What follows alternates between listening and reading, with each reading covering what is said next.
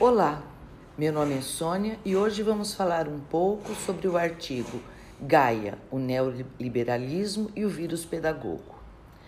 Você já parou para pensar em como temos sido bombardeados constantemente com notícias sobre acontecimentos desastrosos, conflitos internacionais e, mais recentemente, com a pandemia do coronavírus? Como isso está afetando a nossa vida? Consciente ou inconscientemente, somos induzidos a buscar um culpado. Alguém precisa resolver essa situação. Alguns culpam seu próprio governo, outros um determinado país, a China, por exemplo, no caso do coronavírus. Mas será que existe um único culpado? Vamos relembrar agora alguns fatos recentes da nossa história.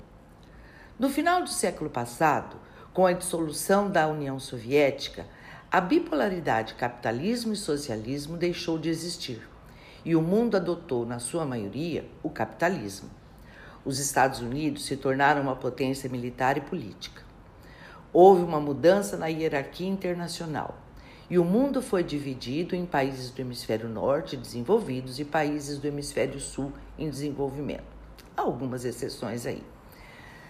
Surgiu uma nova ordem mundial, onde houve o fortalecimento da globalização e o surgimento de novos blocos econômicos, expansão dos sistemas financeiros, facilidade de transporte, ampliação da internet, tornando a comunicação entre o mundo mais fácil, permitindo assim a expansão das transações econômicas e o livre comércio. O neoliberalismo, que diminui a participação do Estado na economia, propõe enxugar os gastos públicos com políticas sociais e obras públicas, diminuir impostos e estimular as atividades produtivas. Aliado ao capitalismo instaurado, promovem grandes mudanças no meio social, como o aumento do desemprego, a perda da qualidade de vida das pessoas, a redução dos salários para aumentar os lucros, a fome, a miséria, o empobrecimento da população são apenas algumas das consequências desse sistema perverso instaurado. Mas não são apenas essas as consequências. Existem também as consequências ambientais, como o aumento da produção agrícola pelo agronegócio em detrimento da agricultura familiar, por exemplo, o aumento da retirada de minério pelas mineradoras, exaurindo nossos recursos naturais e poluindo o solo e os mananciais, as constantes tentativas de ocupação da Amazônia, a devastação da floresta e a extinção da biodiversidade.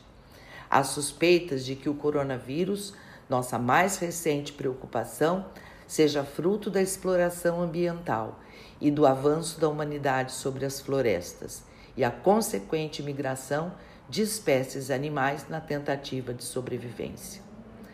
Como diz Boaventura de Souza Santos no artigo Gaia, o vírus causador dessa pandemia não deve ser encarado como um mero inimigo, mas como um agente pedagógico que nos traz o alerta de que nossas ações antrópicas não estão sendo suportadas. Gaia faz referência a uma deusa, mãe de todos os seres, e a Terra é um organismo que precisa se manter em equilíbrio, ser entendido, cuidado e respeitado. Cabe ao homem repensar seus conceitos, seus valores e, por conseguinte, sua maneira de agir, pois, afinal, somos todos corresponsáveis pelos acontecimentos.